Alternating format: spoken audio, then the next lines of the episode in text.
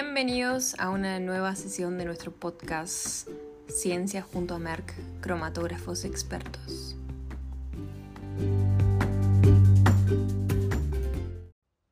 Bienvenidos a este nuevo episodio.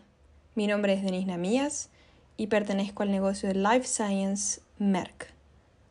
Como analista en marketing digital, hoy tengo el placer de presentarles a Julián Nietes, químico especializado en cromatografía, y Rosario Sánchez, especialista en producto con más de 10 años de experiencia en el mercado. Hoy daremos un recorrido por los diferentes temas que nos acercan cada vez más a los conocimientos básicos de cromatografía. Adelante chicos.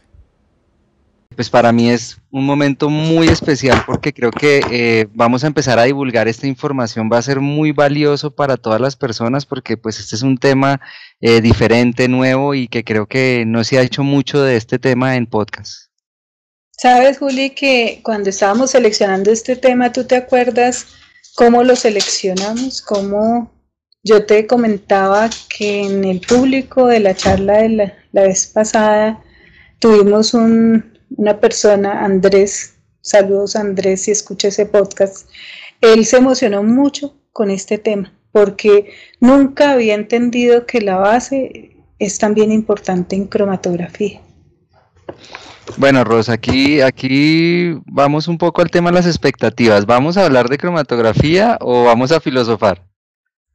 Mm, probablemente a través de la cromatografía, si uno compara la cromatografía con la vida misma, Juli, uno podría comenzar a filosofar. O tú me vas a decir que no te has sentido atraído por alguna carga positiva por allí en tu vida. claro, claro que sí, varias, varias cargas positivas.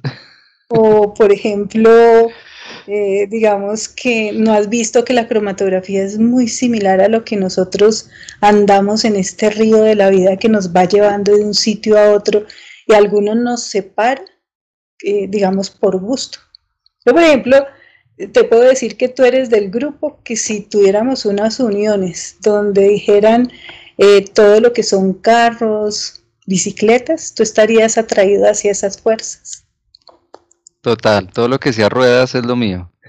Bueno, pero mejor volvamos al tema de hoy. iniciemos, recuérdame mm, esa columna que tenemos en el laboratorio, la número 5, ¿tú te acuerdas qué relleno es, qué columna es? Sí, total, esa es una C18 de 250 milímetros. ¿Y la 9?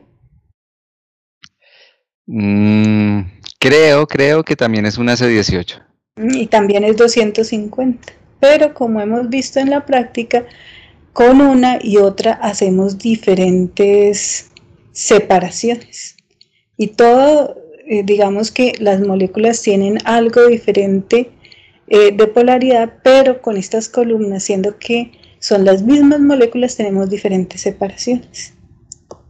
Ya, ya, ya creo por, por qué camino vas. Eh, ya, ya sé que vamos a empezar a hacer un análisis más, más, más, más a fondo de la columna, porque aunque siempre nos referimos y pues tienen medidas iguales, normalmente la fase estacionaria logra que la columna se comporte de una manera muy diferente dependiendo de lo que se quiera hacer. Sí, y algunos, ah, algunas personas dicen, pero si ambas columnas son C18 y son de 250, ¿por qué se separan tan diferente? Bueno, pero para comenzar a hacer esta comparación, vámonos a esa época de nuestros primeros cromatografistas. Bueno, Rosa, aquí, aquí sí quiero, quiero, quiero decirte algo, porque creo que si empezamos a hablar este tema de los primeros cromatografistas, nos va a dar para otro podcast totalmente diferente. Te quiero proponer es si podemos hablar más sobre el tema de, de, cómo se, de cómo se trabajan estas columnas, porque creo que de ahí nos salen muchos, muchísimos temas y empezamos a hablar un poco de, la historia. ¿Mm? Sí, ese tema de los cromatografistas, ahora que me imagino cómo hablar de esa época, de cómo era, cómo hicieron esas primeras separaciones, da para un tema bastante importante. Pero digamos que ahorita en este tema específico hablemos de esas primeras partículas. Me imagino que entonces vamos a hablar un poco de esas amorfas irregulares que la verdad no eran muy bonitas y tampoco su rendimiento era el mejor. Sí, con esas partículas amorfas se construyeron las primeras columnas C18.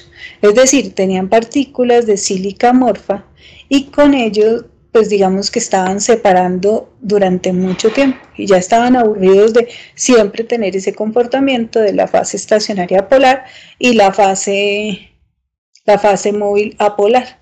Y a alguien se le ocurrió, hombre, ¿por qué no hacemos una relación de esterificación y le unimos un grupo? pero como nosotros los humanos somos como muy extremos, nos fuimos al otro extremo y colocamos un grupo C18. Entonces a esa columna se le denominó C18, ODS, RP18 y, y ya colocaron una columna muy poco polar. Entonces se tenía una columna polar sílica, una columna polar C18. Y en ese tiempo las columnas podían medir 30, 60 centímetros y un diámetro de 4 a 6 milímetros. Ven, pero aquí quiero que me saques de, una duda que, tengo. Cuando tú hablas, me estabas hablando de RP18 o DS, 18 ¿eso es lo mismo cuando encontramos en, en las diferentes referencias la RP18E? ¿Es exactamente lo mismo? No, Juli, esa E se refiere a encapet y ese término se refiere a que ya tenían la columna C18 con esos grupos C18 grandísimos y no se podían agregar algunos otros grupos adicionales. Entonces alguien dijo, hombre, ¿por qué no le adicionamos unos grupos más pequeños para tratar de cubrir esos grupos silanoles que hay allí? Y crearon lo que se llama una columna encapada. Entonces las columnas encapadas son menos polares que las columnas C18 propiamente dichas. Entonces allí podemos decir que una columna encapada tiene mayor porcentaje de grupos carbonos unidos a ese grupo silanol. Ok, ya lo dijiste, pero, pero quiero que me lo, me, lo, me lo confirmes. O sea, ¿una columna C18 encapada es menos, es menos polar que una C18 tradicional? Exacto. Y eso nos hace una diferencia entre hacer una separación con una columna C18 encapada y una C18 polar. Pero volvamos a esas eh, columnas amorfas. Bueno, yo esas, yo esas columnas, la verdad he visto algunos cromatogramas del pasado y, y, la verdad no sé cómo lograban hacer análisis antes. En realidad los pics eran, eran, eran unas montañas un poco amplias eh, y la verdad el factor de coleo era, era gigantesco. Realmente esta, esta cromatografía eh, no, no era nada parecida a la que ahora podemos tener. Sí, esos primeros cromatografistas, o sea, esos primeros equipos que tenían esas columnas, eh, digamos, la industria farmacéutica liberaba con esas columnas así, esos picos que tú mencionabas anchos y con factor de coleo muy grande, igual tenían que vivir con ello, igual lo tenían que medir.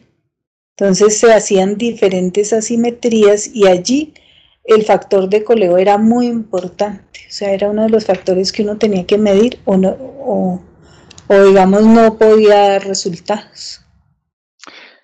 Y ahí sí, y ahí sí creo que esto es afortunado, porque, y aquí creo que también aplica que, de que todo tiempo pasado no fue mejor, porque pues gracias a Dios llegó la época de los polímeros y pues también empiezan a desarrollarse estas primeras partículas de 10 micras con recubrimientos de sílica y pues realmente de aquí pues empiezan a construir todo este tema que son las columnas de fase reversa.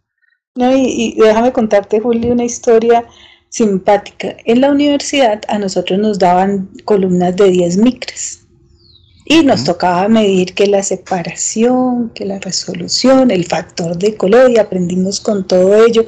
E inclusive, te digo que para medir el área bajo la curva, o sea, para poder comparar, nosotros íbamos y recortábamos el piquito, íbamos y lo pesábamos y con eso vivíamos. Y recuerdo mucho, mucho que cuando yo llegué a la industria y me dieron una columna, hice mi primera corrida, yo estaba sorprendida de esa gran simetría de esos picos. O sea, para mí eso fue una muy buena sorpresa.